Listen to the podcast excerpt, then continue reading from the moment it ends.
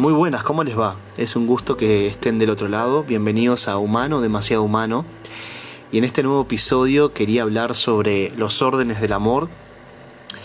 eh, algunos principios o algunos conceptos basados en el libro de Bert Hellinger, Los órdenes del amor, justamente, denominado así.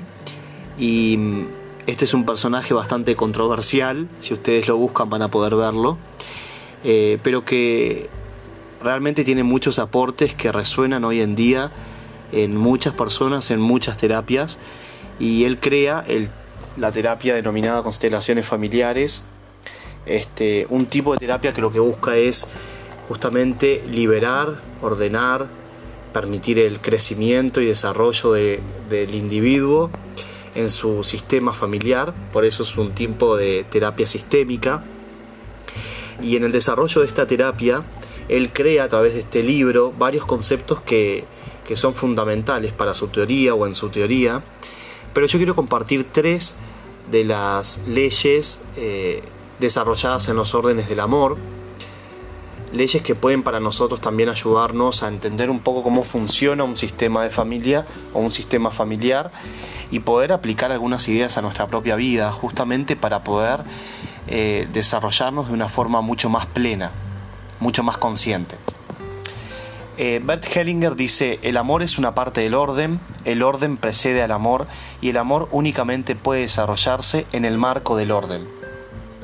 Para Bert Hellinger es fundamental poder de alguna manera encauzar el amor, el amor eh, desarrollado en los límites o no límites del orden, justamente es donde puede desarrollarse y, producir fruto y ser un amor fructífero y ser un amor pleno, libre, eh, feliz.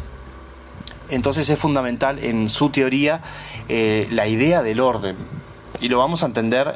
en, en estas tres leyes que vamos a ver en el episodio de hoy. Este concepto o su concepto acerca del orden en el amor. ¿Cuál era ese orden del amor? Todos en la familia tienen el mismo derecho a permanecer. La primera ley, el primer concepto que establece en los órdenes del amor es entonces la pertenencia. Todos los individuos dentro de un sistema familiar, sin importar cuál sea su situación o la situación de su concepción, tienen derecho a pertenecer. Y esto es fundamental. Cualquier eh, familiar de alguna manera excluido, separado, apartado, eh, entre comillas, olvidado, eh, resuena y repercute y enferma todo el sistema familiar. Y acá tenemos una primera pista para quizás indagar en nuestro propio sistema familiar. Tenemos en nuestro sistema familiares excluidos, quizás por enfermedades, por vergüenza, por rencor, Em, a veces padres separados que generan en sus hijos o desarrollan en sus hijos algún tipo de rencor hacia el otro progenitor y esto hace que eh, vayan excluyendo esa figura paterna y produciendo en ellos al mismo, al mismo tiempo cierto conflicto eh, fundamental atenderlo eh, y por eso es tan importante esta primera ley que es la ley de pertenencia todos aquellos de alguna manera que no tuvieron derecho a permanecer, entre comillas, dentro de nuestro sistema familiar, va a producir o tiene como consecuencia en el sistema eh, diferentes consecuencias que es importante que nosotros podamos captarlas en nuestro propio sistema familiar. La segunda ley es la ley que habla sobre la jerarquía en función al orden de llegada en el sistema familiar. Por ejemplo, cuando hablamos de los padres y los hijos, cuando hablamos de los propios hermanos, tiene cierta prioridad el hermano que nace primero por, lo, por el que nace segundo, o los padres en relación a los, a los hijos. Y él acá trabaja muchísimo y hace énfasis en la importancia del vínculo entre los padres y los hijos y que los padres puedan entender que tienen un rol que es fundamental, que es importante en relación a sus hijos. A veces los padres tienen un, cierto esfuerzo desmedido por querer ser amigos de sus hijos y olvidan el rol de padres. Eh, y esto realmente genera varios conflictos en los niños. O esos padres que se vuelcan hacia sus hijos y comienzan a contarle toda la problemática o eh, los conflictos que tienen con su pareja, con el padre del, del chico. Y esto genera también sin dudas muchísimos conflictos o los hermanos que quieren ocupar lugares de los padres cuando uno de los padres no está, eh, el hermano menor que quiere ocupar el lugar del mayor, generando conflictos en las relaciones entre los hermanos. Bueno, y así podemos eh, verlo en diferentes situaciones dentro de un sistema familiar. Pero lo fundamental es que en esta segunda ley es importante prestar atención al orden de jerarquía dentro del sistema familiar. De, en la forma en que yo eh, respeto el orden jerárquico dentro de mi familia, es que puede fluir el amor y que, y que yo mismo dentro de mi sistema familiar puedo desarrollarme con, plenitud. Y la tercera ley, la, en los órdenes del amor, es la ley que habla sobre la dinámica entre el dar y recibir. Esta dinámica tiene que desarrollarse con un absoluto equilibrio. A veces dentro de la familia se dan esas personas que eh, están todo el tiempo dando dando demasiado,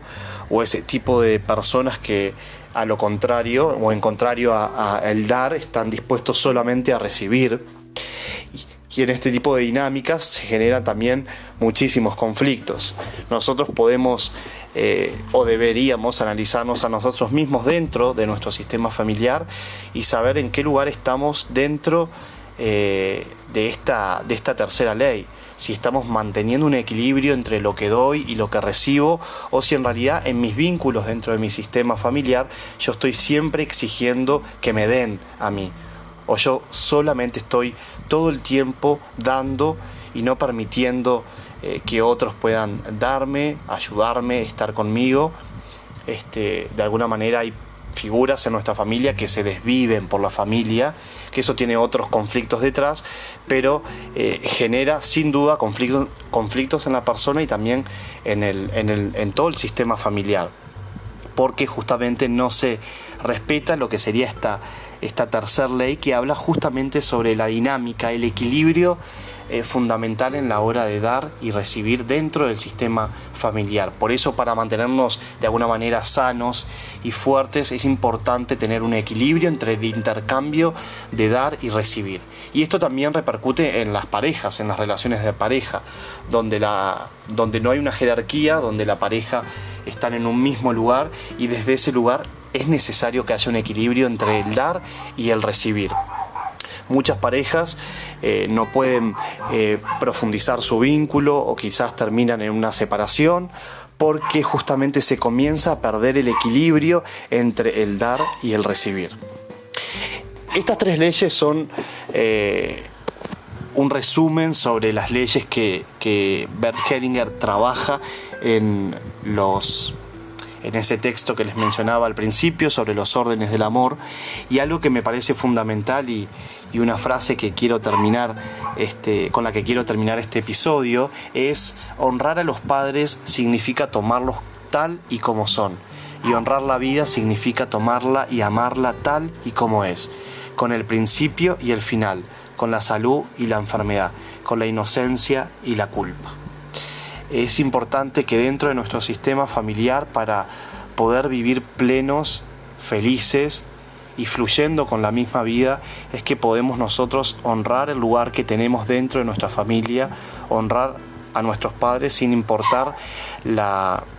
el vínculo que hayamos tenido con ellos, porque nos dieron lo más importante que tenemos, que es la vida,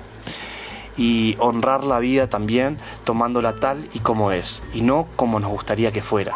Desde ahí es que podemos nosotros tener la libertad y el poder para construir una vida mucho más plena, mucho más consciente y por lo tanto mucho más feliz. Gracias por seguir ahí y espero que puedas reflexionar en estas tres leyes sobre los órdenes del amor.